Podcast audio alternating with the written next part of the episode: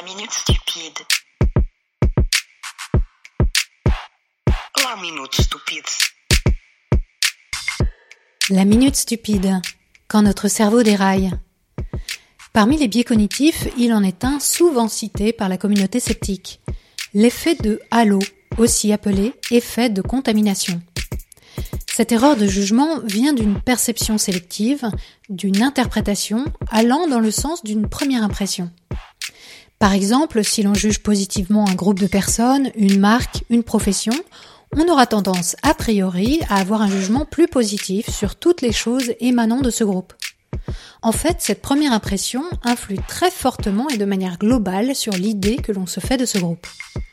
Ce genre de raccourci mental est évidemment bien utile, parce qu'on ne peut pas se permettre de tout réévaluer en permanence. Mais il peut aussi nous mener à des décisions qui vont carrément à l'encontre de nos propres valeurs. On retrouve ce type de comportement dans les dérives sectaires, lorsqu'une personne se fait une idée positive d'un leader spirituel ou politique et en vient de fil en aiguille à tout accepter de lui et à sacrifier sa propre vie au nom d'un idéal qui n'a plus aucun lien avec le réel. Épisode 12 Le prestige de l'uniforme. Je m'appelle Fred, j'habite à Hasselt, c'est à l'orient de la Flandre, tout près de la frontière avec l'Hollande. D'accord. Pendant 20 années, j'ai donné des cours de méthode scientifique, des recherches dans les sciences sociales et la sociologie, évidemment. C'était fantastique. Et puis, euh, je suis retraité. Maintenant, j'ai 69 ans. Alors, qu'est-ce que vous avez fait de stupide que vous voulez Oh. nous raconter Une plus grande bêtise que j'ai faite, c'était pendant ma jeunesse. Mon père était militaire. Il était né en 1922, donc c'est la génération qui a vécu dans la Deuxième Guerre mondiale. Et lui, il a eu beaucoup de la chance, il a eu une éducation après la guerre dans l'armée. Mhm. C'était un administrateur. Il n'était pas un militariste, mais il a eu une belle carrière dans l'armée belge. Et étant le fils cadet d'une famille de 14 euh, enfants, lui, il était matériellement le meilleur. D'accord. Donc, il croyait que pour moi aussi, il y avait un destin dans l'armée. Mhm. Et moi, comme euh, jeune garçon, je croyais, et j'avais les capacités aussi, euh, j'ai fait des tests pour être pilote combat. D'accord. Donc, quand j'avais 17 ans, après des examens de sélection, j'étais accepté à l'école des cadettes. Mhm. Et tout allait bien. Jusqu'à un certain moment, l'officier qui était responsable pour l'éducation culturelle à l'école des cadettes Mhm. Nous a montré un documentaire de la télévision de l'Allemagne de l'Est Oui.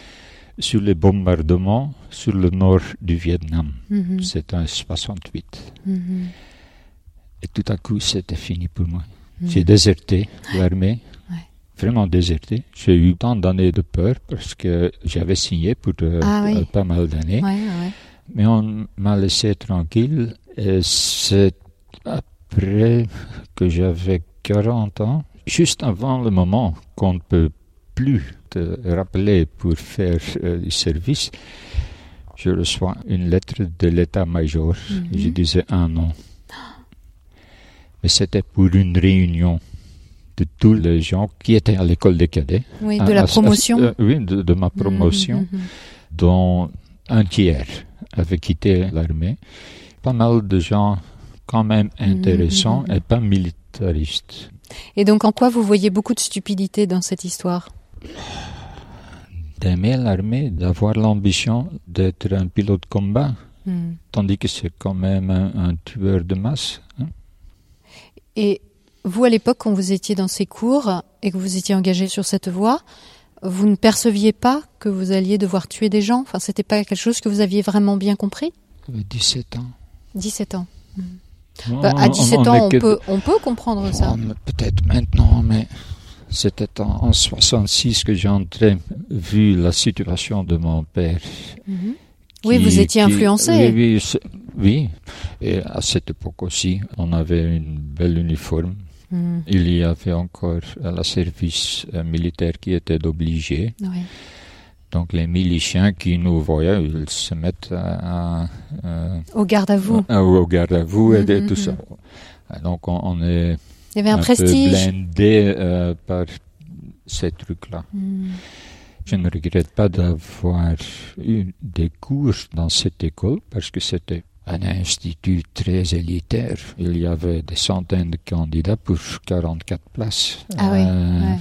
Mais c'était seulement après la première réunion que je me suis rendu compte de ce côté de l'histoire.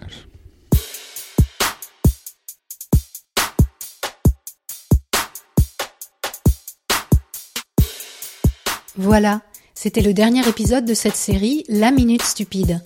J'espère qu'elle vous a plu et qu'elle vous a fait réfléchir aux raccourcis que votre cerveau peut quelquefois prendre en toute tranquillité. Et si la question de savoir pourquoi on pense ce qu'on pense vous intrigue, retrouvez MetaChoc et son émission Shocking tous les vendredis à 18h.